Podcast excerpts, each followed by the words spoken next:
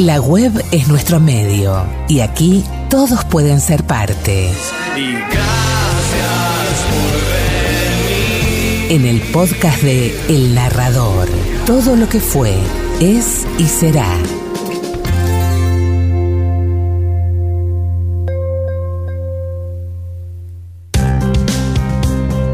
Las palabras se funden con la música en el relato de una historia que nos conecta para difundir aquello que nos abre la mente. El narrador, todo lo que fue, es y será.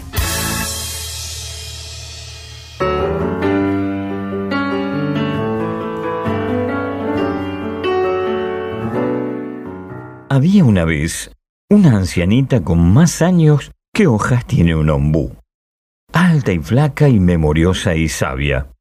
Y había una vez un pueblo grande como dos sábanas cosidas al medio por las vías del ferrocarril.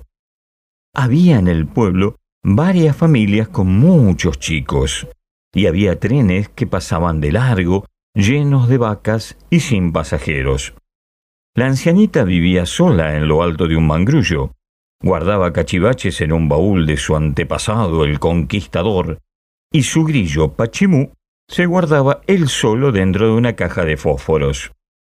Un buen día, los niños, reunidos en asamblea en el galpón del ferrocarril, bajo las alas de un viejo avión herrumbrado, decidieron adoptar a la anciana como bisabuela de todos y llamarla Visa.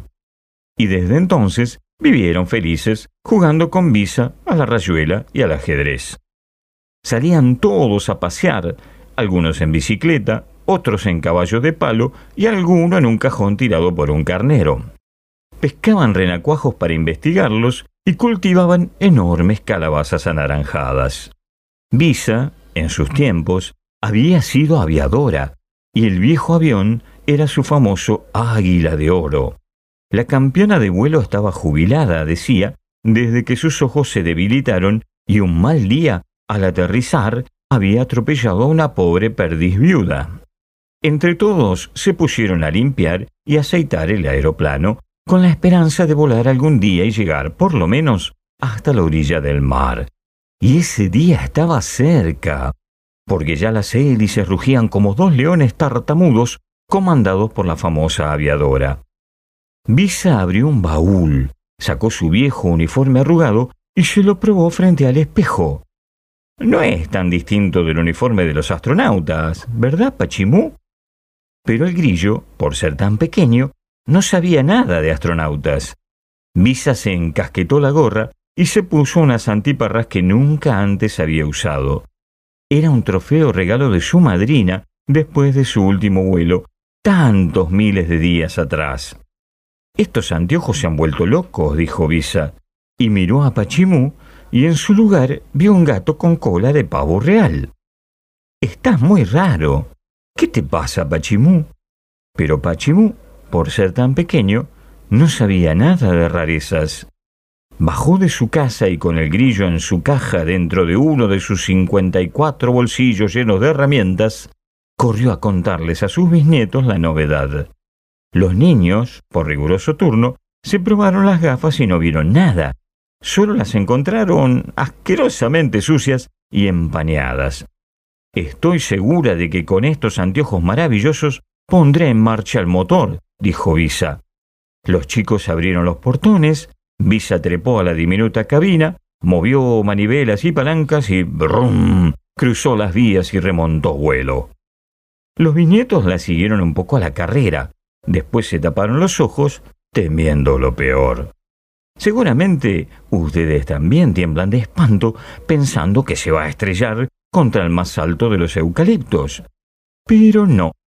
Visa vuela feliz, Mira hacia abajo y ya no ve a sus bisnietos ni el ocre de los monótonos campos. Ve toda la ciudad de Nueva York, ve una carroza tirada por mariposas gigantes, ve las pirámides mexicanas, ve un cohete espacial que pasa cerca y allá lejos ve algunas torres de la ciudad de Bagdad. Como le quedaba escaso combustible, al divisar una calle ancha y poco transitada, decidió aterrizar. ¿Dónde estaría? Buena pregunta para Pachimú. Visa se levantó las gafas y vio que los niños de un pueblo extraño se acercaban a recibirla con sonrisas, besos, abrazos y un ramillete de margaritas. Pero, ¡ay! Hablaban en otra lengua. Solo entendieron el idioma de los cariños. Entonces Pachimú se puso a cantar y él sí lo entendieron, porque los grillos cantan en un idioma universal. Salió de su caja y del bolsillo y desde el ala del avión trabajó de traductor. Los chicos de ese pueblo también decidieron adoptar a Visa como bisabuela de todos y le ofrecieron domicilio en una casita construida en las ramas de un árbol. Desde entonces, bisabuela de pueblo en pueblo y de bisnietos en bisnietos. Ya aprendió otro idioma y en cada viaje que dura media hora o tres meses, nadie lo sabe, sigue mirando encantada por los cristales de sus antiparras las maravillas del mundo que siempre quiso conocer.